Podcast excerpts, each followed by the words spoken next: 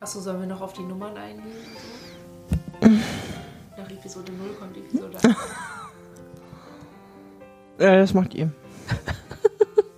Wollen wir das Zahlen Ihr könnt erklären, warum nach Episode 0 die Episode 8 folgt. Ja, es hat auch, es hat eine total logische Erklärung und sie macht noch mehr Sinn durch das Viele Sein. Also eigentlich funktioniert die Nummerierung so wie viele sein? So wie viele sein.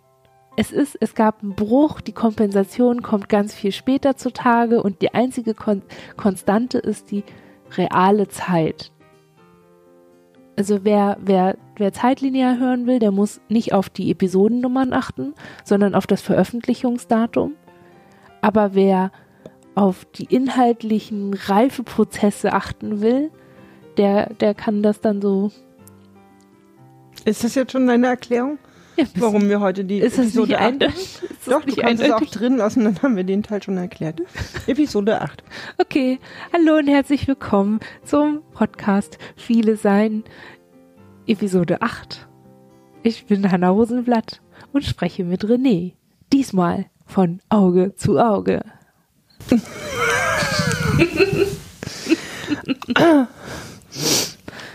Jetzt hast du mich aus dem Konzept gebracht. genau. Ähm, heute wollen wir, fragen wir uns, wir haben uns gefragt, wo die Wörter herkommen. Unsere Wörter für,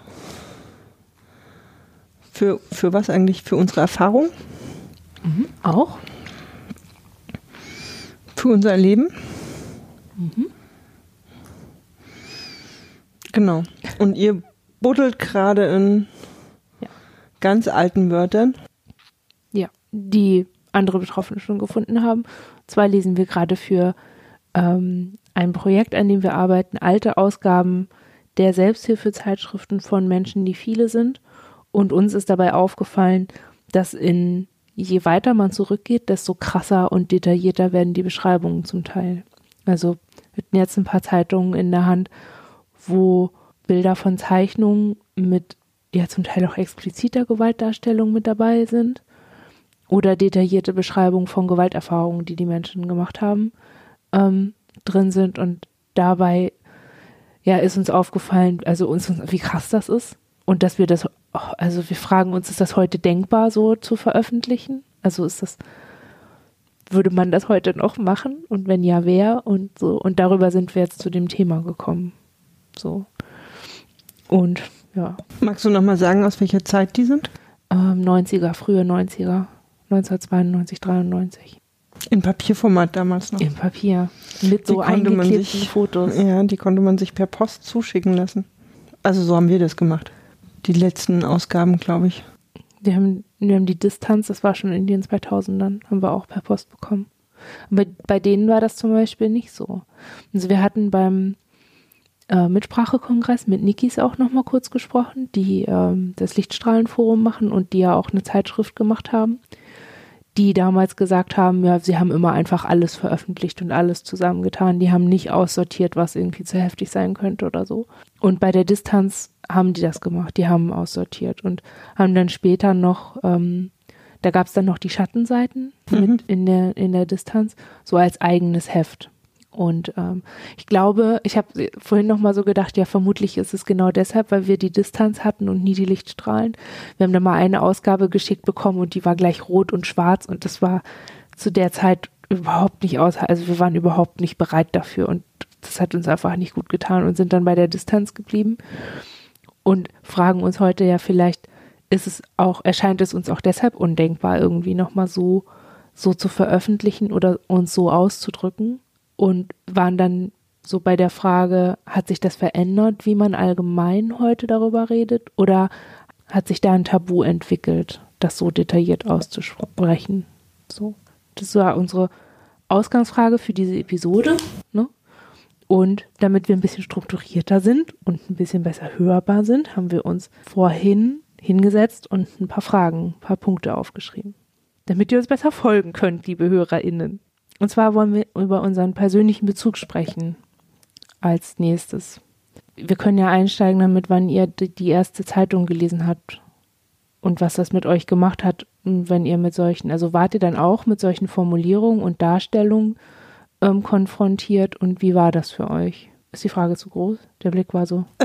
nee, wir haben gerade nochmal überlegt, wann wir die, also ich glaube, uns würde das jetzt ziemlich schwer fallen, das zeitlich wirklich zuzuordnen, wann, wann wir ungefähr. Also ich glaube, wir haben weit vor unserer Diagnose diese Zeitung schon gelesen. Ich weiß auch gar nicht, wir haben, wir haben nämlich vorhin mit euch im Gespräch festgestellt, dass wir davon ja auch noch ein paar haben. Und ähm, die halt tatsächlich auch aufgehoben haben über die Jahre. Ähm, und wir haben sowohl welche von den alten Matroschkas und auch von den Distanzzeitschriften. Und gelesen, also ich schätze mal, dass wir schon auch schon Ende der 90er irgendwann sowas in der Hand hatten und dann in den 2000ern. Und das aber weit vor unserer Diagnose war. Und war das was, was euch dann schon angesprochen hat? Also wie, ich versuche mir gerade, also wir hätten keinen Anlass gehabt, irgendwie nach sowas zu suchen, als wir die Diagnose noch nicht hatten. Wie, also wenn ihr darüber reden wollt, wie seid ihr da dazu gekommen? Lagen die mal irgendwie aus oder? Nee, ich glaube nicht, dass die auslagen. Ich denke schon, dass die in irgendeiner Form, dass wir, also man konnte sich ja zuschicken lassen und ich nehme mal an, also die Diagnose für uns ist der eine Teil, das war glaube ich eher im Kontakt mit dem Außen, mit einer Auseinandersetzung zu Beginn. Und ich glaube schon, dass es vorher, also wir wissen ja auch, dass es auch, weiß ich nicht, Romane gab, die schon, die schon lange da waren, bevor wir uns mit der Diagnose auseinandergesetzt haben. Also dass es schon Einzelne gab, die vorher auch schon davon wussten oder sich Wörter gesucht haben oder nach Wörtern gesucht haben. Und ich denke, vielleicht auch nach sich gesucht haben, so ein bisschen. Ja, das ist, ich glaube, so sind wir vorhin auch ein bisschen auf das Thema gekommen. Ne? Wann fängt man eigentlich an oder was, wonach sucht man da eigentlich? Mhm. Ich für mich weiß, ich habe die später erst gelesen. Also ich habe die sogar eher erst in den letzten Jahren immer mal beim Aufräumen tauchen die wieder auf und dann habe ich die zum Beispiel gelesen oder mal reingeschaut oder aber ich weiß, dass sie schon ganz lange da sind. Also dass sie damals auch schon gelesen wurden.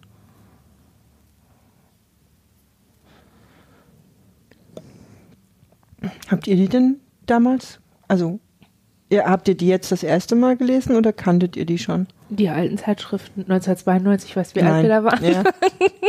Nein, aber also. Dadurch, dass sie auf Papier waren, sind die ja auch länger im Umlauf gewesen, beziehungsweise die Distanz war ja dann ab den 2000ern auch im Umlauf. Ja, wir haben von den ganzen Selbsthilfezeitschriften immer nur die Distanz zu Ende, also gelesen, bis die eingestellt wurde. Und ähm, die anderen Zeitschriften lesen wir erst jetzt. Und ich finde das auch ganz interessant so. Also wir versuchen ja für dieses Projekt so ein bisschen äh, von außen drauf zu schauen, mit dem Wissen, das wir jetzt haben über dieses doch relativ junge, über, also über die Perspektive, die wir als jemand haben, ähm, als eine Person haben, die in den 2000ern diagnostiziert wurde dann zu schauen, okay, wie war es zehn Jahre vorher? Wie wäre es gewesen, wenn es zehn mhm. Jahre vorher oder 15 Jahre vorher gewesen wäre? Aus dieser Perspektive wollen wir drauf schauen. So, und wir haben, ja, entsprechend haben wir das dann nie, also die Lichtstrahlen haben wir dann auch verschenkt, glaube ich. Oder verloren irgendwie. Also wir haben die auf jeden Fall nicht mehr, die Zeitschrift, die wir damals, die wir uns damals haben schicken lassen. Weil es einfach, also ja, also ich kann da auch gar nicht vom Inhalt irgendwie noch irgendwas abrufen, weil es einfach alles das ging so nicht. Und weshalb wir sie gelesen haben, war, ja, für uns ging es um so eine, um die Suche danach zu gucken, okay, was, ähm, was muss man machen, damit das aufhört? So. Waren damals schon eher so nicht in diesem, ah, ich will mich wiederfinden oder wiedererkennen oder so, sondern eher in diesem, ja, okay, Diagnose ist hier, zing, zang, zung, was, was machen wir jetzt? So, sag mal, sag mal einer, ne, zeig mal Buch, klapp dich auf, sag mir, was, was ich machen soll. So, so irgendwie. Und so ähnlich war das auch mit Selbsthilfezeitschriften, wobei bei der Distanz ja auch so ein bisschen dieser Vernetzungsgedanke mit im Hintergrund war. Also man konnte ja dann auch reagieren auf das, ähm, was andere Leute geschrieben haben. Das war dann auch so ein bisschen, aber dadurch, dass wir so jung waren und einfach auch so insgesamt unreif, hat das so für uns gar nicht funktioniert. Von daher, es war gut, dass wir sie lesen konnten, aber ich glaube, wir hätten, dass wir das, das, was wir dann da rausziehen konnten, auch auf anderem Weg haben können. So. Also wir brauchten nicht dieses Format oder diese Art, wie das gemacht ist, brauchten wir nicht für das, was wir gesucht haben. War das bei euch anders oder hat jetzt so ein bisschen gesagt, es ging dabei so um Wörtersuche. Wollt ihr das noch ein bisschen präzisieren? Also gab es Dinge, die ihr ausdrücken wolltet und nicht konntet oder mh, mm, gar, also wie, wie muss ich mir das vorstellen? Na, ich glaube, für uns war das, dass wir da Abbildungen und Texte und Wörter gefunden haben, die dieselbe Heftigkeit hatten wie das, was wir in uns gespürt haben, aber außerhalb von uns lagen. Also das hat es für uns irgendwie, glaube ich, aufgemacht, dass es irgendwie da, also dass es ein außerhalb von uns gibt und dass es da auch ein Wiedererkennen gibt oder, oder überhaupt ein. Vorhin konnte ich das besser in Worte fassen. Ähm ich glaube nicht, dass wir so gezielt gesucht haben wie ihr, weil es, glaube ich, wenn auch eher Einzelne von uns waren. Und für die war es, glaube ich, überhaupt, für die war das, glaube ich, dass sie in den Wörtern Orte gefunden haben, wo das erstmal eine ähnliche, ich komme immer nur auf Heftigkeit, aber ne, wo es, wo es, wo es zumindest so stand, wie sie es halt selber auch empfunden haben oder wie wir es empfunden haben. Oder wo man so, so, so, wo man so ankommen kann, weil es irgendwie dem entspricht, was man irgendwie für sich selber auch irgendwo hat, auch wenn man da noch gar keine Wörter für hat oder so. Also war es so ein bisschen Kongruenz erleben in dem, ja, genau. dem Geschriebenen. Mhm. Und dafür war es, glaube ich, auf jeden Fall wichtig. Auch wenn wir die Wörter selber ganz lange Jahre trotzdem nicht genutzt haben für uns. Ja. Aber ich weiß, dass es für uns, wenn wir heute wenn wir heute zurückblicken, ne, wir haben die Hefte teilweise noch und wir wissen auch, die sind für uns so ein Anfang. Mhm. Ich habe irgendwie immer so, wenn ich das jetzt so sehe, das eine Buch lag ja auch bei einem Kongress aus, irgendwann in den 90ern. Und dann da eben, wie gesagt, also die Bilder von diesen Dingen, ich hatte irgendwie dann mal drüber nachgedacht, okay, wenn wir, wir hatten dieses Kongruenzerleben nicht. Wir hatten das immer eher in dieser Beschreibung von Krisen. Also wenn Leute beschrieben haben, wie, wie, sich, wie es sich für sie anfühlt, wenn sie durch sind, wenn sie einfach so dieses Desorientierte und dieses Ringen nach irgendwas Festem, Verlässlichen, das nicht geht, obwohl man sich irgendwie gerade so durchgeschossen fühlt irgendwie. Ähm, darin äh, haben wir uns wiedererkannt auch, aber wir haben halt nicht dieses, ähm, insbesondere wenn es um, um die Schilderung von Erinnerungen ging oder so, ne? Oder wenn jemand beschrieben hat, äh, wie sie damit umgehen, dass bestimmte Erinnerungen an irgendwas gekommen sind und dann beschreiben sie diese Erinnerung. Mhm. Ähm, irgendwie ist es dann so irreal für uns geworden. Also vielleicht, weil wir dann schon angefangen haben zu dissoziieren, was einfach die Überforderung war. Aber es war für uns dann ganz schnell irgendwie ja, es ist nicht real oder es ist ein Film oder es ist ein Roman oder so, also so ganz weit auf Abstand.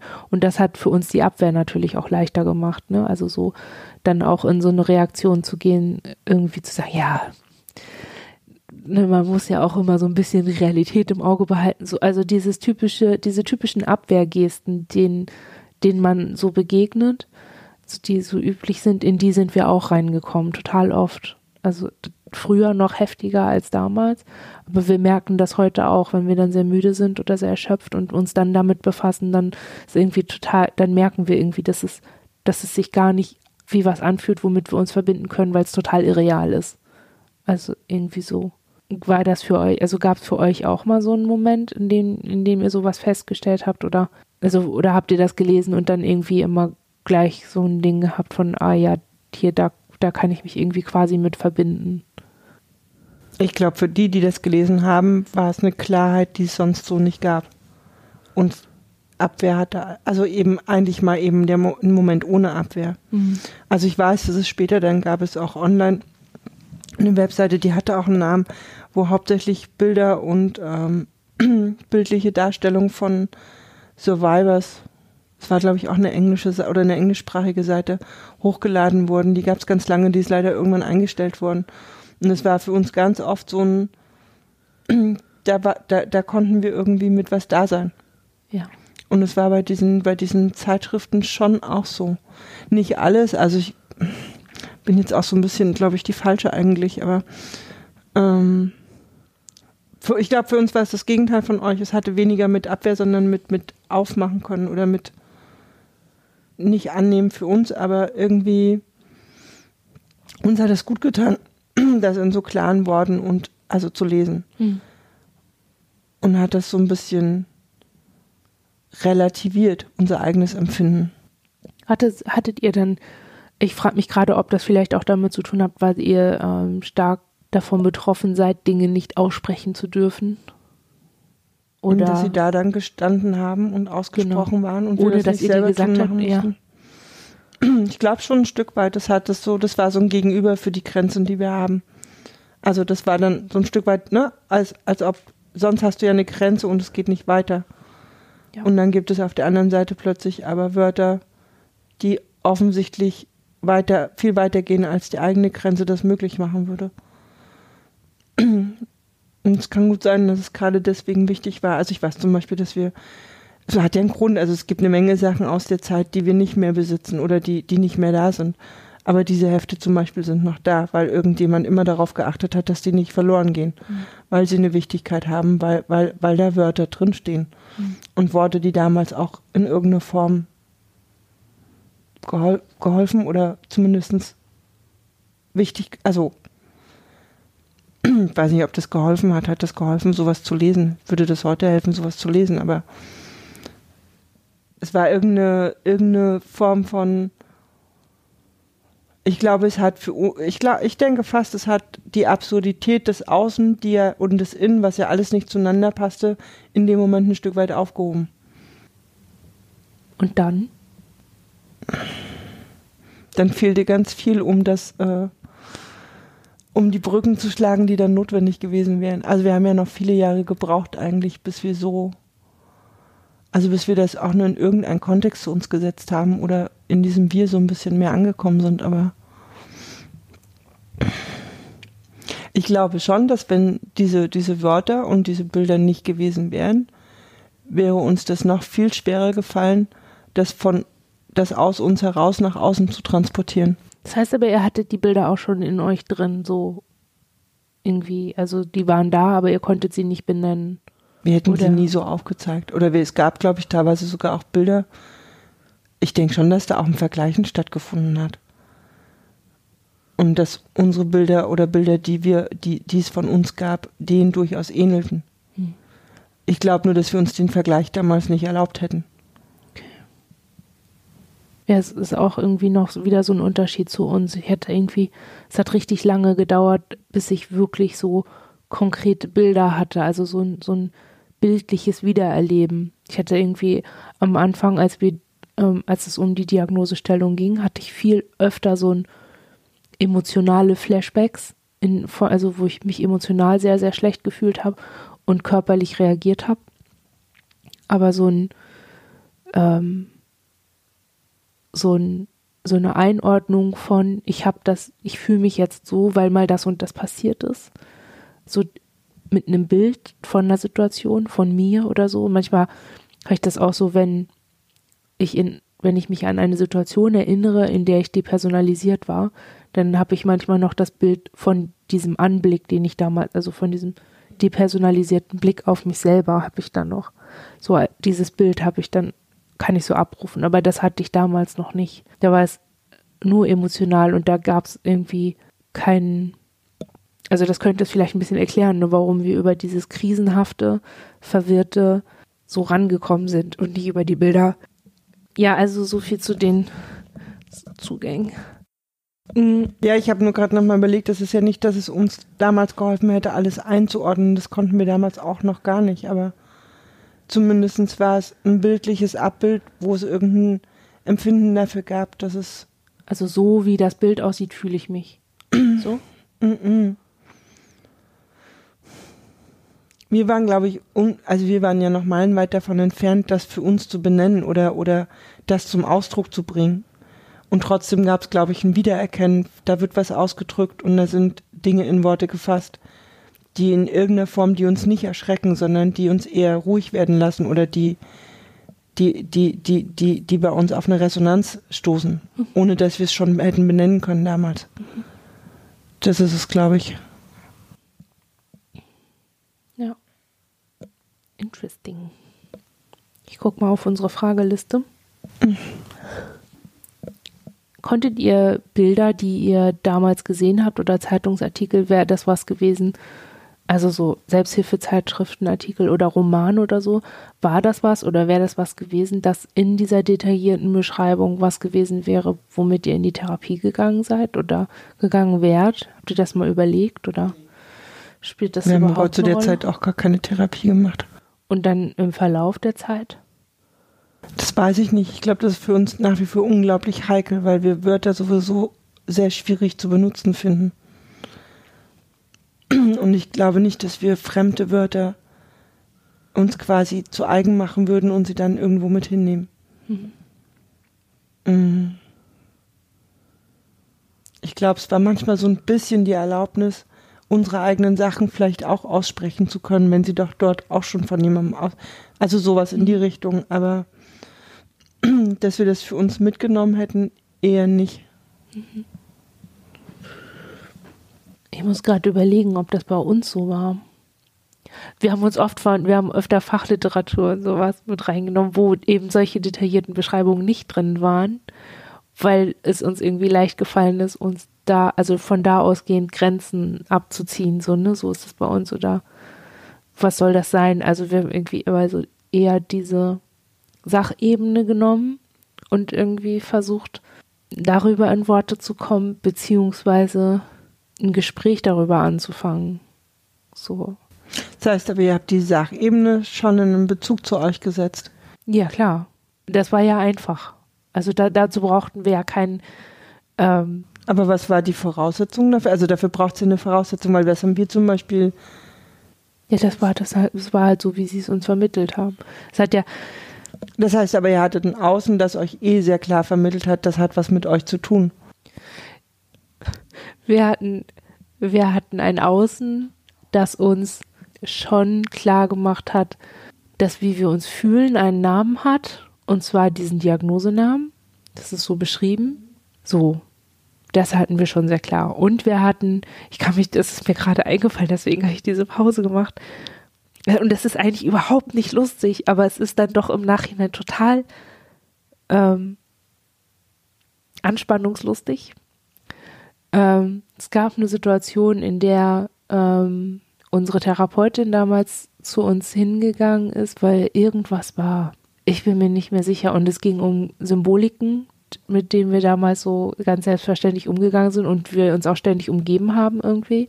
Und ähm, sie hatte dann irgendwann mal gesagt, das steht für Vergewaltigung, das steht für Gewalt. Und, so. und das hat sie auch, also sie war da ziemlich klar und unmissverständlich. Und beeindruckend an der Situation war weniger, dass sie das gesagt hat, sondern dass sie das so entschieden gesagt hat. Und das war eine der wenigen, wir haben ganz selten mit Therapeutinnen gearbeitet, die uns irgendwas vorgegeben haben, so wie in der Situation, so, ne? Also niemand hat für uns gesagt, das ist ein Symbol für dein tiefes, verstecktes Leiden oder irgendwie so ein Quatsch oder ne, dir ist das und das passiert, du erinnerst das bloß nicht, aber ich erzähle dir das jetzt, das haben wir nie gehabt. So, aber in der Situation habe ich irgendwie, war das was, wo sie überraschend deutlich geworden ist. Und so war sie halt sonst nicht. Und dadurch haben wir es aber geschnallt. Also, ne? Und ich weiß im Nachhinein nicht, ob das was, ob sie einfach die Fassung verloren hat und dadurch so ähm, eingebend gewesen ist oder das so gesagt hat. Oder ob das wichtig war, das zu sagen, weil wir diese Kurve sonst nicht gekriegt hätten. Ich glaube, alleine hätten wir die einfach nicht genommen. Denn genau diese Verknüpfung, die sie uns da genannt hat, ist ja nicht falsch. In unserem Fall stimmt das so. Aber es war uns, es war einfach so eine Brücke, die in uns nicht gewachsen, die einfach nicht passiert ist. Und gerade da, und vielleicht ist das auch, ein, ich weiß nicht, ist das eine Besonderheit, wenn man als Jugendliche dann damit konfrontiert ist, mit dieser Unreife, die dann da auch ist. Mhm. Die Naja, was, Herangehensweise ist ja nochmal was anderes. So, und wie man es auffasst und so. also bestimmt gibt es irgendwie eine Menge, also du hast, also was glaube ich schon so ist oder was bei uns auch schon eine Rolle spielt, ist, dass wir deutlich älter waren, dass wir auch deutlich länger quasi ohne Rückmeldung aus einem anderen Umfeld im Kontakt waren.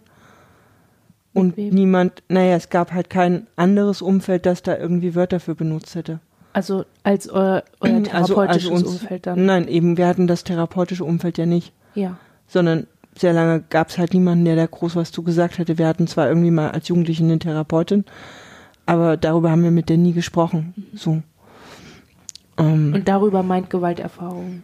ja, Okay. Mhm. also gab es auch niemanden, der das in Worte gefasst hätte Mhm. oder der gesagt hätte, da gibt es überhaupt Wörter für.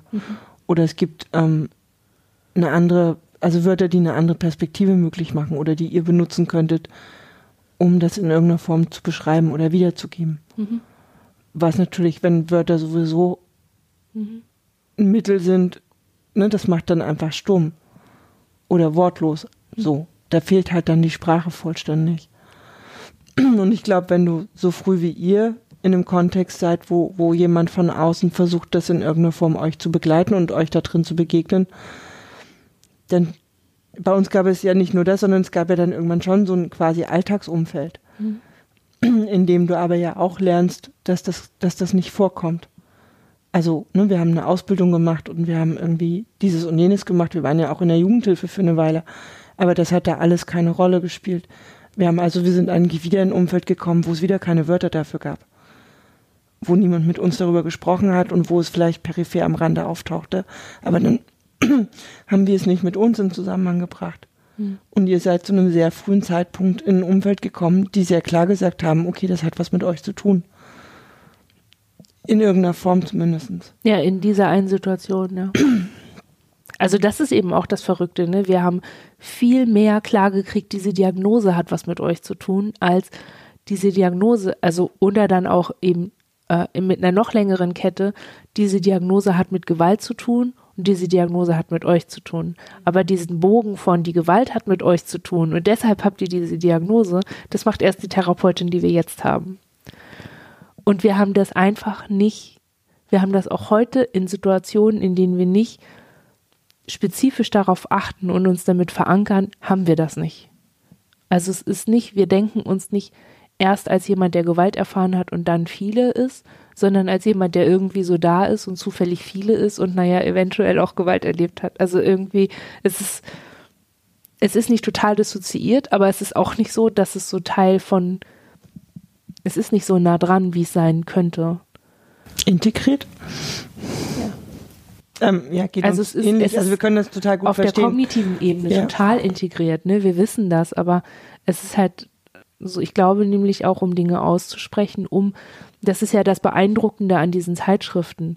Wenn ich mir überlege, was es uns gekostet hat bis jetzt, bis wir ähm, diese Artikel geschrieben haben, wo wir haben auch nie, wer weiß wie detailliert darüber geblockt, aber wir wissen, dass wir es heute, wenn wir uns hinsetzen und uns richtig anstrengen und uns mal richtig drauf konzentrieren, ich glaube, dann könnten wir auch solche Detail, also so Details aufschreiben oder was aufzeichnen. Aber ich merke auch, dass wenn wir heute was aufzeichnen, es geht uns keine fünf Minuten danach total schlecht. Einfach weil das dann, es macht immer wieder Prozesse an und dann tut es uns einfach nicht gut. Deswegen machen wir es nicht gerne und wenn dann nur im therapeutischen Kontext, wenn wir wissen, wir sprechen dann auch darüber. Also es darf dann, dann Dinge anstoßen und wir werden dann quasi aufgefangen durch die Kontextualisierung in der Therapie. So, dass das funktioniert dann. Aber das Beeindruckende ist ja dann eben, entweder haben das damals Menschen gemalt und aufgeschrieben, die schon richtig weit in ihrem Prozess waren. Und das in den 90ern, ja, also wo es kaum so Behandlungsmethoden gab wie heute.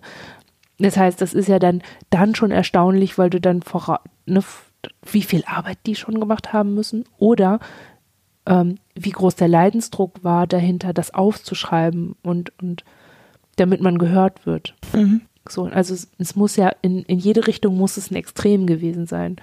Und das finde ich so erstaunlich einfach.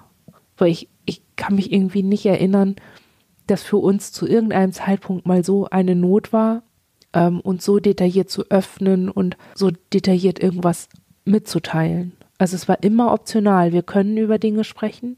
Und das war ja dann, ich sag mal, ein unglücklicher Zufall, dass wir einfach keine Wörter dafür hatten oder nicht sicher waren, ob man das jetzt so sagen kann. Oder so, also so, ne? Und es deswegen nicht gemacht haben, aber wir hätten das immer tun können, glaube ich. Also wir hätten da viel, viel detaillierter drüber sprechen können oder viel, viel mehr auch aufzeichnen können oder so. Es war nie, es war für uns nicht so schwer wie für Menschen vor 15, 20 Jahren, 30 Jahren dann. Könnt, könntet ihr euch vorstellen, dass es für euch damals schwierig war, euch so wörtlich auszudrücken, weil ihr in einer Umgebung wart, in der das ähm, auch nicht gehört werden wollte? Also, das hatte mit, also, das hatte mit dem Abgleich damit, ob die Umgebung das hätte hören wollen oder nicht, wenig zu, oder nicht zu tun. Also ich glaube, dass das schon auch so war. Also das, ich, aber ähm, ich glaube, dass es eine Not gab und dass es dieses sich öffnen aus Not heraus gab. Also es wurde viel, wir haben früher viel gezeichnet zum Beispiel. Es gibt viele auch sehr detaillierte Zeichnungen. viele davon kennt auch niemand weiter. Und es gab dann halt oft dieses, ne, da gibt's eine andere Zeichnung, die dem dann halt eben doch ähnelt. Oder ich weiß, wir haben mal Zeichnungen von uns mit ähm, Orten dort real vergleichen können und man dann erstaunt, dass Details einfach, ne, Details von, von, von, von Räumen oder so sehr, sehr, also einfach übereingestimmt haben in der Anzahl oder in, in der Lage oder so. Warum habt ihr die so ange, also habt ihr, warum habt ihr die angefertigt?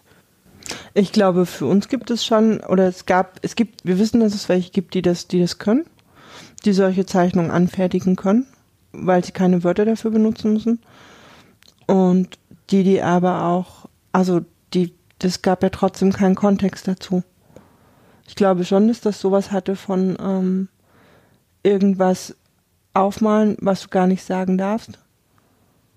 Und dann wiederum, ähm, es hätte ja eine Möglichkeit gegeben, darauf einzugehen. Mhm. Gut, das, ne, das gab es dann eben doch eher seltener, weil wir die dann nicht großartig irgendwo hingezeigt haben, aber ähm, hättet ihr dann auch drauf Und wir hätten keine wenn? Wörter dafür gehabt zum Beispiel. Das ist, glaube ich, bis heute so, dass oft gezeichnet wird, wenn es eben keine Wörter dafür gibt. Weil die Wörter nicht da sind oder weil, ja, ich glaube, weil die Wörter auch wirklich fehlen. Also so, ich weiß zum Beispiel, dass wir in den, in diesen ersten Zeitungen, in solchen Gedichten oder in solchen Texten ging es ja oft um so Wörter, ne, da kamen so Wörter drin vor wie Schmerz. Das ist für uns ein Wort gewesen, das, das, das kann, also wir kannten zwar den Inhalt, aber das Wort selber dafür war uns völlig fremd. Das war für uns, ne, das haben wir halt in diesen Texten zum Beispiel gefunden. Und das haben wir aus diesen Texten auch mitgenommen. Wenn man das, ne, wenn man das und das zusammen gibt, dann kann man das unter dem Begriff Schmerz irgendwie, ne, wenn man dann sagt, das war, das, das ist Schmerz, dann versteht jemand anders, ah, da spricht jemand von Schmerz. Wir haben später ja schon mitbekommen, dass wenn wir Dinge erzählen oder Dinge zeichnen, dass andere das sehr wohl damit verbinden. Aber uns fehlten die Wörter dafür zum Beispiel schon. Und die sind in Teilen damals in Anfängen, glaube ich, tatsächlich daher gekommen. Für uns ist, spielt es oft eine Rolle, also ähnlich wie das, nur eben im, in der Beschreibung von, von Dingen, die passiert sind. Also ich bin immer ganz erstaunt, wenn Substantive nötig sind dafür, um eine Gewalterfahrung zu beschreiben, also eine Situation zu beschreiben, weil es für uns oft Zustand ist und nicht äh, gegen, also es ist eben leider nicht so gegenständlich wie ein Ding, eine Sache, die man erzählen kann. Guckst du fragend. Na, ich überlege gerade, ja, es war ja für uns auch nicht sonderlich gegenständlich, es war dann so ein Verstehen. Ah, also andere, das und das fühlt sich so an und das nennt sich Schmerz. Genau. Ja. ja. Und das meine ich. Schmerz ist ja ein Substantiv dann, ne? Und genau das ist irgendwie, also es war für uns irgendwie total eine Entlastung, dann von der Therapeutin zu hören, ah, okay, das ist, das kann man also sexueller Missbrauch nennen. Ah, okay, ah, das ist also Nötigung. Ah, das ist also Schmerz. So, ne? Oder also so diese Oberbegriffe dafür zu haben oder für eine Situation, das ist auch heute noch hilfreich, da, da, das war so eine Situation, wo was geschildert wurde mit sehr vielen Adjektiven und Adverbien und so und also so beschreibend, wie es sich eben anfühlt oder wonach es aussieht. Und dann hat sie saß dieses Inhalt auch da und gesagt, ja, wie nennt man das denn? Was ist das denn? Und die Therapeutin hat da gesessen und ein bisschen gewartet und selber nachgedacht. Und ich fand das so äh, da hatte ich so ein Kongruenz-Erleben in der Situation. Ich dachte, ha, sie muss auch nachdenken. sie muss auch überlegen. Und das war irgendwie so, dadurch, dass sie nicht sofort einen Begriff dafür hatte, war das auch so, ah, für sie ist es auch irgendwie krass viel oder überwältigend in der Form, so dass man erstmal drüber nachdenken muss. Das hat mir irgendwie so ganz viel Druck genommen in der Situation. Ich dachte, oh, ich muss es nicht, ich muss es nicht, ich muss es nicht erlebt haben und sofort auch noch wissen, was es war, sondern auch Leute, die nicht direkt dabei waren, müssen ein bisschen nachdenken. Und dann hat sie gesagt, es ist einfach Unrecht. Und das ist an sich ein total vages Substantiv, aber es ist eins, was so ganz basal ist. Ne? Also es ist nicht straf, ist kein strafrechtliches Begriff, äh, kein strafrechtlicher Begriff oder irgendwie so, sondern es ist einfach so, so. Ja, ich bin da immer, ich bin da heute noch sehr dankbar drüber. Aber bedeutet das letztlich, dass dieses, die, wo die Wörter herkommen, also wir reden ja letztlich darum, ne, um Wörter, die die danach dazu gekommen sind oder zu einem Zeitpunkt, wo es darum ging, in irgendeiner Form eigene Worte zu finden oder sich anzueignen. Also, ne, wenn es die Therapeutin oder wenn jemand, wenn jemand im Außen Wörter dafür benutzt, die man dann mitnehmen kann, sind es jetzt nicht die eigenen Wörter, aber sie werden zu einem eigenen da drin. Ähm, und egal, ob man jetzt auf diese Zeitschriften damals schaut oder eben auch heute, ne, ich meine, gut, jetzt ist das mittlerweile alles eigentlich, glaube ich, digital seit vielen Jahren. Aber eigentlich geht es immer noch viel um, um Wörter oder auch in Büchern. Ich glaube, zum Teil lesen wir die schon auch, weil da Wörter und Worte drinstehen und ich weiß es nicht, ob es diese, also vorhin war ja ein bisschen auch die für uns die Frage, ne, braucht es diese detaillierten Beschreibungen? Ähm, und ich glaube, ein Stück weit für uns brauchte das die schon, damit wir dieses Wiedererkennen überhaupt haben und dieses, dass dasselbe damit gemeint ist. Mhm. Andererseits braucht es die halt dann wieder nicht, weil es, ja, weil es halt auch schnell zu viel ist und weil es mhm. gar nicht, ne, weil, weil man selber genug davon hat und es im besten Fall irgendwas anmacht bei einem selber, aber ist vielleicht ja auch eine Gratwanderung, Wörter zu finden, weil irgendwo muss es ja herkommen, irgendwo muss der Kontext ja aufgezeigt oder die Brücke herkommen. Hm. Ah, das Wort meint das. Hm. Ich habe auch gerade irgendwie überlegt, wenn wir mal so eine Beschreibung gehabt hätten und also von irgendwas und wir hätten das selber auch erlebt und dann wären wir zu irgendjemand hingegangen und hätten gesagt, ähm, ähm, können Sie das mal lesen oder irgendwie so. Ich habe das auch erlebt und ich möchte das teilen. Und wenn, also ich hätte, ich, wir haben das nie gemacht und ich hätte das auf jeden Fall nie gemacht weil ich immer Schiss hätte vor der Frage, ach, das ist dir passiert, aha. So, weißt du? So dieses, ähm, diese Verknüpfung eben doch mit uns selbst, also mit, mit mir. So, also auch im Außen. Also es ist ja das eine, wenn man über das Lesen irgendwie merkt, ah, das, das kommt mir bekannt vor, das kenne ich. Genau so eine das, heimliche Verknüpfung. Genau, das ist das, ne, das, mhm. oder diese, du hattest das vorhin als Resonanz bezeichnet, wenn das einfach irgendwie in einem resoniert. Aber wenn man das dann auch nach außen sagt und die, die eine Person bestätigt das dann auch noch. Das hätte ich, glaube ich, nicht ausgehalten und ich glaube, ich würde das heute noch nicht so richtig gut. Und auch nicht von allen. Ich glaube, wenn ich mich darauf vorbereiten könnte, dann könnte ich mich darauf einlassen, mal zu gucken, wie es ist in der Therapie, aber nicht random oder irgendwie und für Freunden oder irgendwie näheren Leuten oder so. Muss man ja auch, glaube ich, nicht. Muss man nicht, aber manchmal denke ich schon, es wäre eigentlich auch gut. Also es ist so ein bisschen, ne, wir hatten das ja auch schon mal in der früheren Podcast-Episode, dass wir auch gesagt hatten, da ging es um die äh, Anhörungs, an, mhm. die Anhörung von dieser Kommission, so dieses, mit anderen Menschen darüber zu reden, was einem passiert ist und eben nicht nur in Substantiven zu sprechen, obwohl das so wichtig war, die auch zu haben, ist es dann eben doch auch wieder eine Distanzierungsgeschichte. Ne? Also es ist so ein bisschen, ja, ich bin Opfer von geworden oder ich habe das und das erlebt, so. Ähm, das kann man total schnell runterrattern. Und ich glaube, das war das, was uns als Jugendliche geholfen hat, diese Verknüpfung mit der Diagnose, die so anzunehmen, aber eben auch nur offen, also so oberflächlich anzunehmen. So, ja, wir haben diese Diagnose und ja, kann sein, dieses Trauma, ja, bla, so. Aber das konnten wir so gut wegschieben, ne? Und heute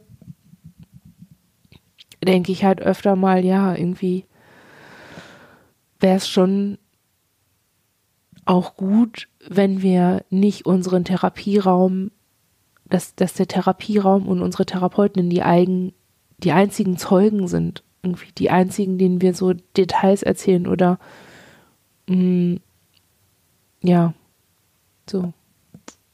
Hm.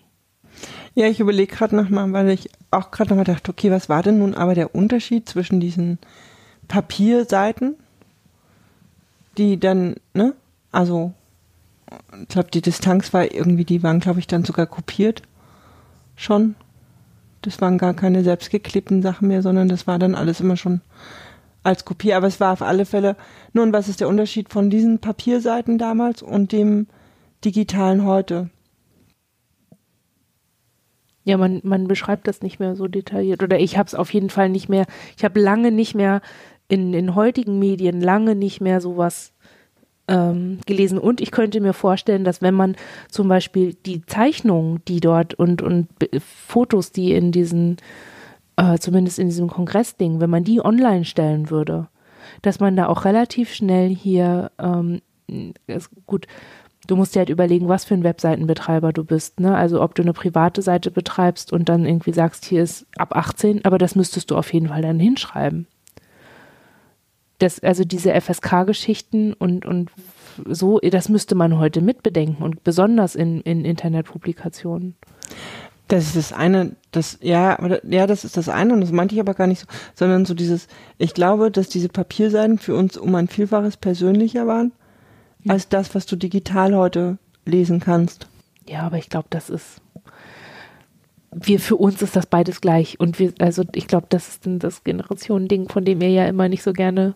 Au. Ja, ich weiß, aber ne? Ähm, so, ich, also. Aber macht es für euch heute zum Beispiel einen Unterschied, ob ihr Sachen digital irgendwo lest oder ob ihr ein Buch lest oder ob ihr, weiß ich nicht, was Handschriftliches oder was persönlich Gesagtes äh, hören würdet? Du meinst von dieser Persönlichkeitsebene? Mhm. Nö. Also uns kann ein Text im Netz genauso treffen wie ein Brief oder so. Wir haben halt eher so ein bisschen denken wir mit diese scheinbare Flüchtigkeit des Netzes ist so ein bisschen da, ziehen wir dann häufig noch ein bisschen was ab. Ja, das schreibst du jetzt und nachher bearbeitest du die Seite oder löscht es ganz, aber über diese und jene Webseite werde ich es wieder finden und es wird für immer im Netz sein, bla bla. Also ne, das denke ich damit, aber so von, von der Ebene, wie es uns erreicht oder so, da gibt es für uns überhaupt keinen Unterschied. Aber ich, ich ähm, möchtet ihr da an der Stelle bleiben oder? Nee. Weil ich würde dann nämlich, wir hatten als, als so abschließ, also so letzten Punkt, ähm, haben wir ja so drüber nachgedacht, okay, wie ist es heute? Welche Sprache finden wir heute? Und ähm, wie drücken wir uns in den Medien heute aus? Und das ist zum Beispiel sowas, ne, weshalb wir nicht ähm, detailliert über Gewalt schreiben oder zeichnen, ist ganz klar. Ich möchte meine Seiten nicht ab 18 laufen lassen müssen. Ich möchte nicht, dass Leute irgendwie dran klicken müssen, ja, ich bin 18. Oder dass wir äh, so eine, äh, wie heißt das bei iTunes? Explicit Tag möchte ich auch nicht. Und also das mal ganz, also das in ein in Kopplung an meine Verantwortung als medienschaffende Person. So, ich möchte, mh, mm, dass, dass viele Menschen das konsumieren können oder Zugang haben können und nicht aufgrund des Alters oder Altersfreigaben oder so ähm, ausgeschlossen sind. Oder über so eine Altersfreigabe total überhöhte, also ne, oh ja geil, hier kriege ich den krassen Scheiß, so, ne. Das, das wollen wir halt nicht aufbauen. Gibt es auch. So, ne, als wie viele Minderjährige gucken sich Filme ab 18 an, weil es halt geil ist. Weil die erst ab 18 sind. So. Das wollten wir halt damit auch nicht befeuern. Und gleichzeitig wissen wir aber auch, dass es uns nicht gut tut, ungeschützt einfach irgendwie ähm, näher dran zu gehen. Außer im therapeutischen Setting, wo das einen ganz klar moderierten Umgang hat auch. Wie ist das bei euch im Blog? Würdet ihr, wenn das. Ähm, nee, also darum geht es uns ja auch gar nicht. Also erstens würden wir das sowieso nicht. Das gehört für uns auch nicht in. in Wenn es irgendwann mal dran ist. Vielleicht überlebt ihr euch das irgendwie nochmal und wie würdet ihr euch das dann beantworten? wenn es dran wäre, das nach außen so detailliert darzustellen. Oder könntet ihr euch heute ein Szenario vorstellen, bei dem das überhaupt so ist? Eigentlich nein, aber ähm, ich glaube, wo wir halt die ganze Zeit drum rumdenken, ist so dieses, wo sollen die Wörter denn herkommen, wenn sie nirgends mehr stehen? Ähm, und es geht ja auch nicht nur um, um, um Erfahrungsdarstellung, sondern ähm, glaube ich, eher relativ teilweise auch sehr banale Dinge wie Wut oder wie, wie Isolation oder ne? Und das darüber schreiben wir ja schon auch immer mal wieder oder sprechen darüber oder sprechen darüber noch viel zu wenig. Und das finde ich schon, dass das, dass das da vorkommen sollte oder vorkommen, also dass wir das auch brauchen. Mhm. Ähm, weil wo soll das sonst herkommen? Und ich glaube, du hast ja vorhin gesagt, ne, so dieses, entweder war das damals viel Not und das so sehr nach außen zeigen, weil uns erinnert das schon auch, weil ich glaube, das haben wir auch sehr lange gemacht, dass wir Dinge einfach versucht haben zu beschreiben, weil wir es selber gar nicht einordnen konnten und so ein Stück weit,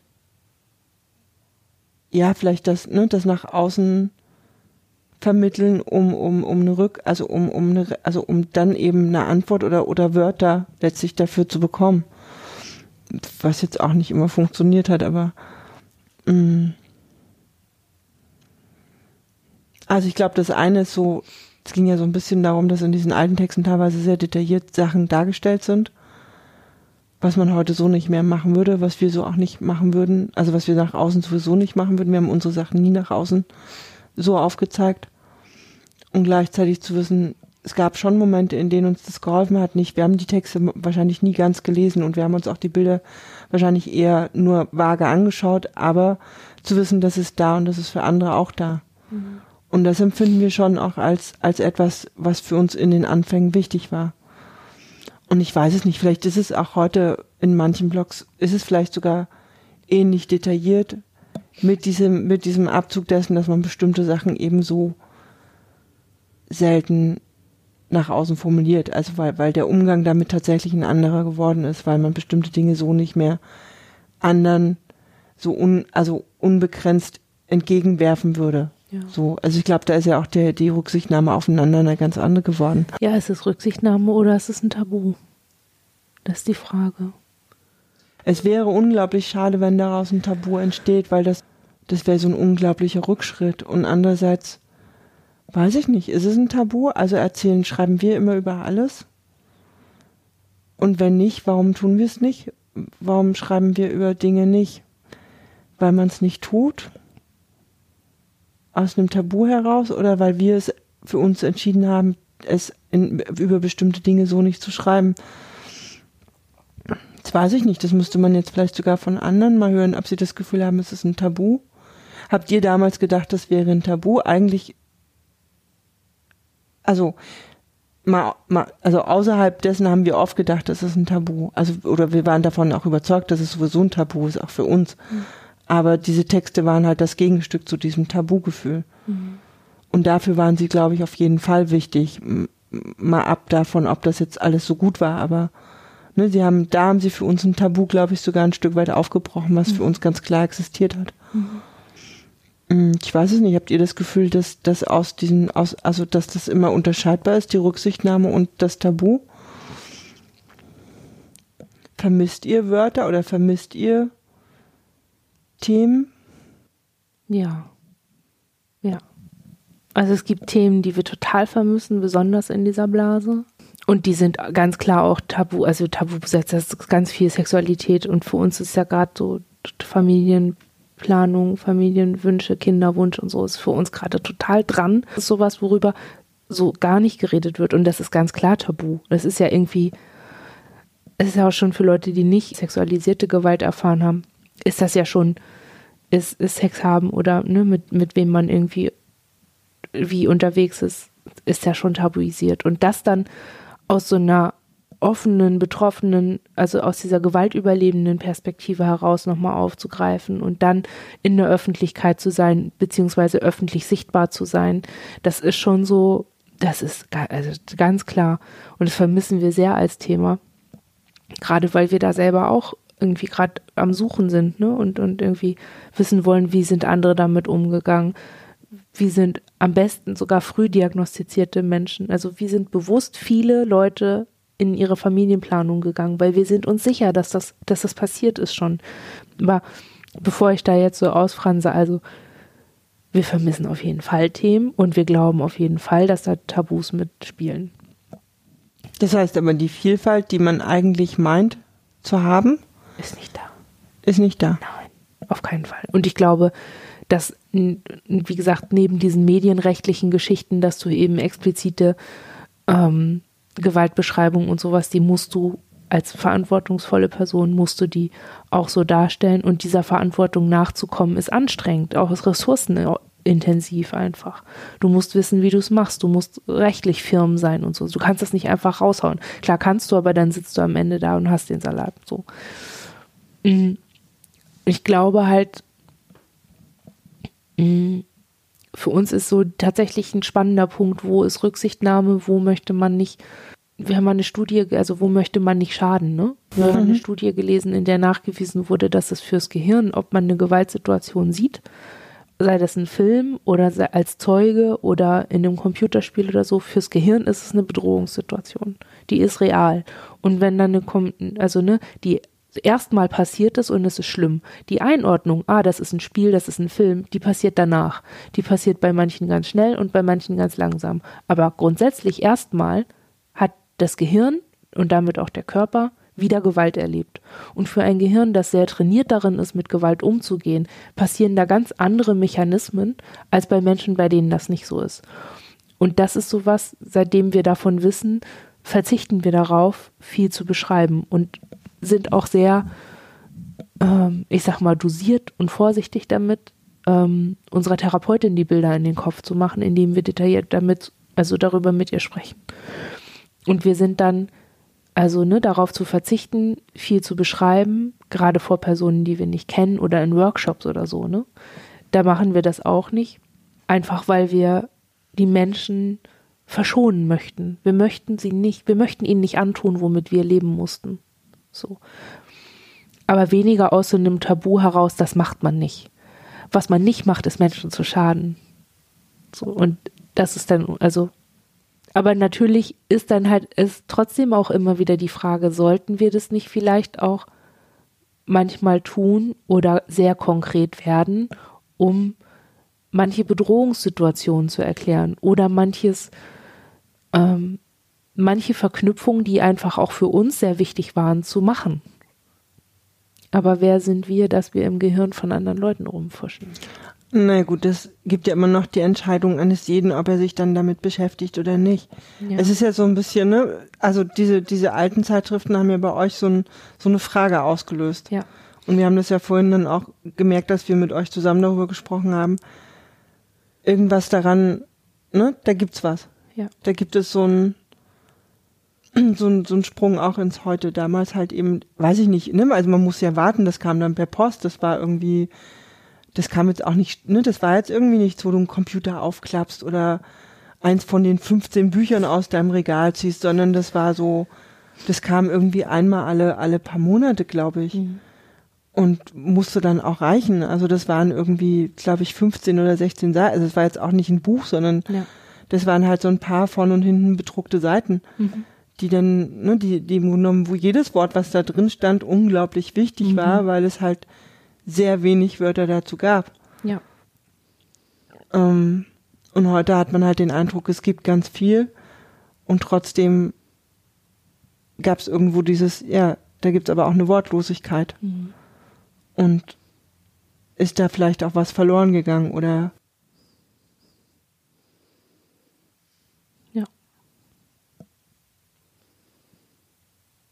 Ich hatte irgendwann mal als Therapieziel, dass ich das alles aussprechen wollen möchte.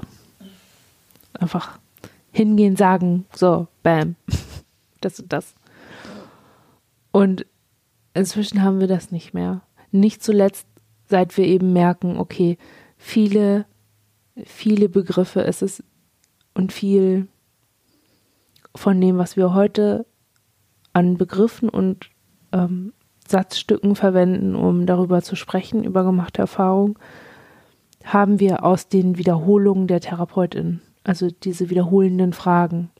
Und wir skripten sowieso sehr viel, also wenn wir Filme geguckt haben oder Serien oder Bücher gelesen haben, also viel von unseren und der Art, wie wir sprechen, haben wir daraus so Satzstücke, die wir zusammensetzen. Mhm. Das ist das ist Scripting und besonders da in, in therapeutischen Settings, wenn es um sowas geht, haben wir sehr viel, sagen wir TherapeutInnen, was früher mal TherapeutInnen zu uns gesagt haben. Von daher haben wir einfach keine eigenen Wörter dafür und haben im Grunde noch nichts eigenes so formuliert.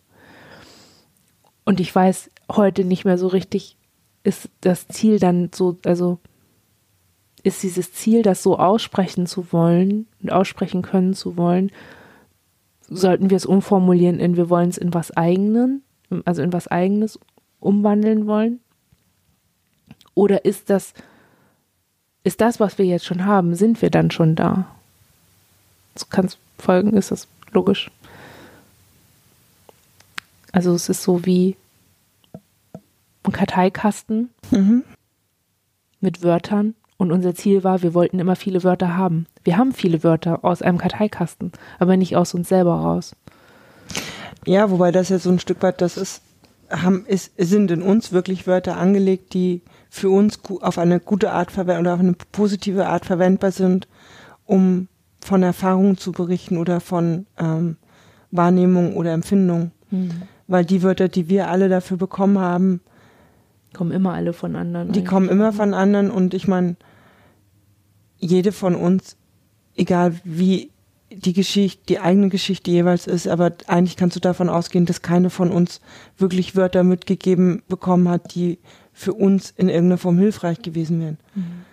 Also ich glaube, diesen Karteikasten, also wir mussten gerade, wir haben zum Beispiel ähm, irgendwann mal eine sehr lange Liste kopiert mit Wörtern, die äh, Gefühlswahrnehmung beschreiben weil das für uns wie so ein Lexikon war, wo wir nach und nach quasi versucht haben, eigenes Empfinden mit einzelnen dieser Wörter zu verbinden, mhm.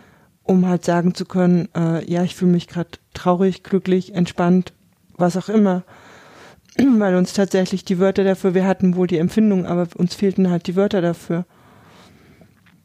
Ähm, und irgendwo müssen sie ja herkommen, weil keine unserer Lebenswelten darauf ausgelegt ist, in diesen Lebenswelten damals Wörter dafür zu haben. Ich, also, ne, egal ja. wie die dann auch jeweils strukturiert waren, die Wörter können eigentlich nur von außen kommen. Ja, und sie können halt auch nur in einem bestimmten Zustand kommen, ne? Also, das ist ja auch erwiesen, dass in traumatischen Situationen, dass, dass der Gehirnteil für Sprache ist einfach gar nicht an. Du kannst keine Wörter haben, du kannst nicht sprechen, weil da arbeitet gerade Überlebensgehirnteil. Der ist schneller, der ist tiefer angelegt der ist nicht weit da vorne, also nicht da, wo Sprache funktioniert. Das spielt da auch noch mit rein. Dann bleibt es ja am Ende doch, dass, dass die Wörter daher kommen, wo wir sprechen. Ja, wo wir entspannt sind und wo. Ne, wo wir entspannt geht. sind, aber da, wo wir halt eben auch in, in Sprache in irgendeiner Form sind. Ja. Mit anderen. Und dann ist es eben doch ja auch letztlich so, dass Wörter weitergegeben werden. Mhm. Dass die Wörter, die wir damals gefunden und die wir im Laufe der Zeit gelernt haben, letztlich in irgendeiner Form auch wieder weitergegeben werden. Mhm. Ja, es ist ja auch was, was viele Menschen sagen, ne? Das, über das Podcast hatten wir letztes Mal schon gesagt, dass es, dass es ihnen hilft, uns zu hören, um selber was sagen zu können. Also selber in Worte zu kommen. Okay. Hast du das Gefühl, wir haben die Frage, wo die Wörter herkommen, beantwortet? Gut beleuchtet. Ich glaube, das gäbe noch viele Aspekte da drumherum. Irgendwas hat uns beschäftigt an dem und ich, für uns fühlt sich das halt an, als ob wir eher so versucht haben, dem näher zu kommen, was da drin eigentlich so sehr beschäftigt. Ja, ich weiß auch noch, was mich daran beschäftigt. Es ist ja irgendwie Mut und irgendwie mh, so ein Ausbrechen aus der Individualität. Denn wo Wörter sind, da gibt es auch die Möglichkeit, Vielfalt zu haben. Also zu sagen, ne, ich bin, also mir ist das passiert und andere können sich anknüpfen und sagen, ja, es ist mir auch passiert. So, das ist das, was, was für uns da total, also was das so outstanding macht, mhm. diese, diese Zeitschrift, ne? Das ist so, und eben spezifisch diese, ähm, das halt so ähm, zu sagen, und zwischendurch hatte ich auch irgendwie so, also ich hatte das Gefühl, dass wenn man es eben so konkret benennt, ist es einfach auch realer. Es ist dadurch sowas, was, was weniger waberig ist, weniger ungreifbar, weniger kühl, klinisches ist. Es ist, jemand hat das und das gemacht und zwar so und so oder ne, es ist ganz konkret so und dadurch einfach viel, also viel greifbarer, viel näher, viel ja physischer fast irgendwie. Es ist nicht geistig, es ist dann physisch mhm. und dadurch irgendwie näher. Und das ist das, was, was ich irgendwie interessant finde.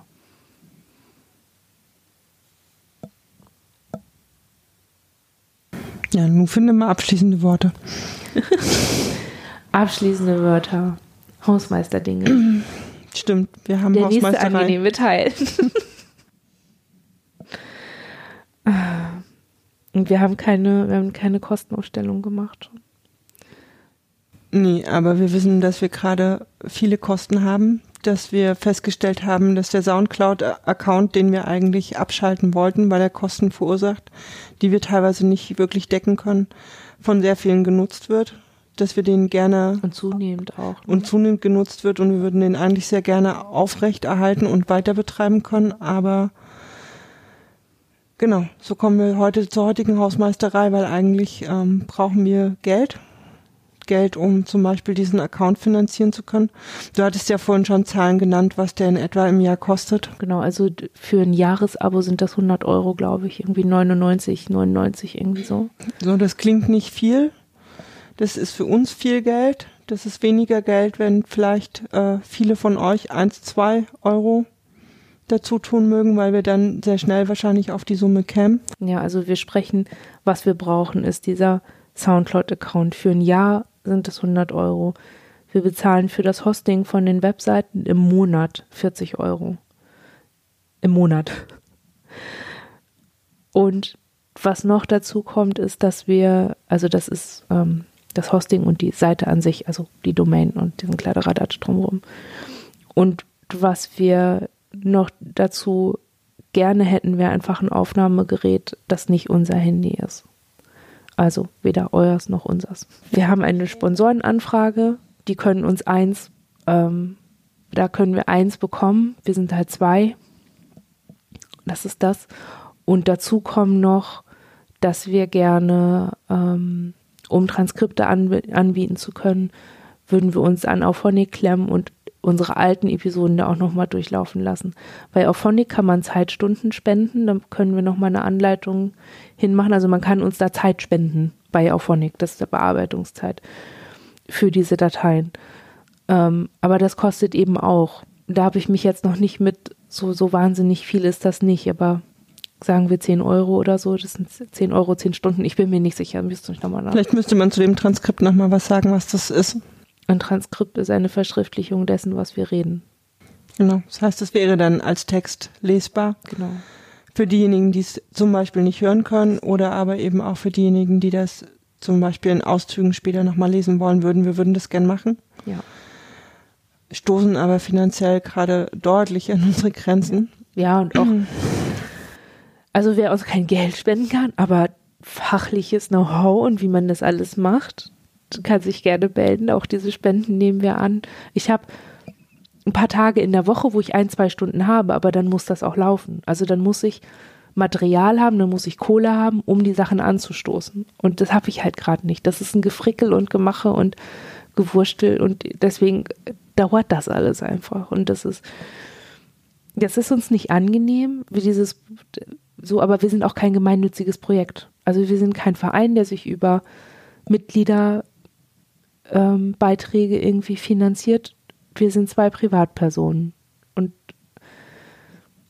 das muss man manchmal ein bisschen sagen und wir werden das jetzt öfter sagen, damit auch die die Zeit unabhängig hören und ne, nicht jede Episode ähm, sofort anhören, das auch immer mitkriegen. Wir hoffen, dass ihr uns das nachsehen könnt. Also, dass ihr nicht denkt, wenn ihr einmal was gegeben habt nach dieser Episode, dass ihr auch nach der nächsten Episode wieder was geben müsst, sondern irgendwie, wir wissen über Soundcloud, wir haben safe 400 HörerInnen. Und wenn 400 HörerInnen alle ein Euro geben würden, dann wären wir schon abgedeckt für eine ganze Weile und alles wäre super. So von daher bitte keinen Druck machen, aber wir brauchen gerade. Wir brauchen was und ein bisschen ist es auch, ähm, wir verstehen das, dass das äh, merkwürdig ist, was, dass wir an euch herantreten und sagen, wir brauchen Geld, weil ja, obwohl bis jetzt kein Geld von euch gekommen ist, ja immer eine Episode kommt. Also, also gut, ne? wir haben auch immer wieder Geldspenden. Es gibt ja das Spendenkonto schon. Genau. Das können wir auf jeden Fall auch nochmal verlinken. Das ist aber auch auf der Webseite genau. drauf. Worauf ich hinaus will, ist, wir wollen nicht um unsere, unsere Notwendigkeit, noch mehr Nachdruck zu verleihen, um zu zeigen, es ist wirklich real, wollen wir nicht von in unsere Webseite so, so eine Paywall einbauen müssen.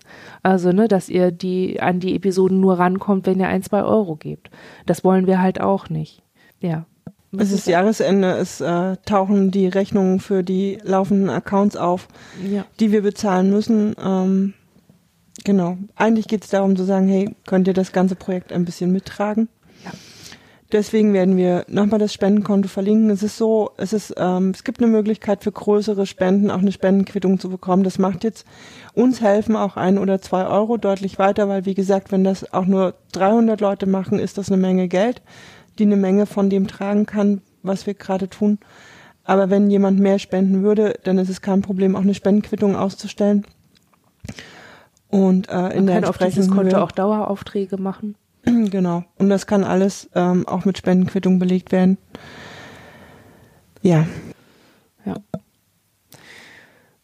Ähm, sollen wir auch noch mal auf Interviewmöglichkeiten eingehen, weil wir haben schon eine E-Mail bekommen von jemandem. Genau, auch dafür, ich meine, dafür ist ja zum Beispiel auch das Aufnahmegerät gedacht. Wir wollen halt gerne mehr Interviews machen können. Wir wollen irgendwie die technischen Möglichkeiten haben, ein Stück weit rauszugehen aus unseren Gesprächen, das deutlich zu erweitern. Wir, wir haben da auch voll Lust, also wirklich mhm.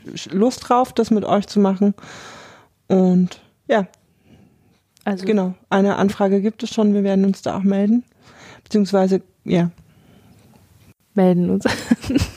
wir besprechen uns ja, wer sich interviewen lassen möchte, also wer, wer mit uns sprechen möchte, mit uns oder mit René oder mit René und uns und äh, oder vielleicht irgendeine kreative Idee hat, sich selber einzubringen oder sich als System einzubringen. So. Wir freuen uns. So. Wie spät ist es jetzt? Zehn vor halb elf. Ja. Ich habe schon wieder Hunger. Wir müssen gleich was essen. Lässt du das drin? Weiß ich noch nicht. Okay, wir versuchen es jetzt mal mit verabschieden. Detaillierte Beschreibung. Wo sollen die Wörter denn herkommen, René? Wenn die Leute nicht wissen, wie man sagt, ich habe schon wieder Hunger. Oder dass wir um 10 vor 11 noch hier sitzen. ähm, ja, danke fürs Reden. Freuen uns aufs nächste Mal. Mhm. Wünschen euch eine gute Zeit, wünschen allen Hörerinnen und Hörern eine gute Zeit. Mhm. Bis ja. dann. Bis dann. Tschüss. Tschüss.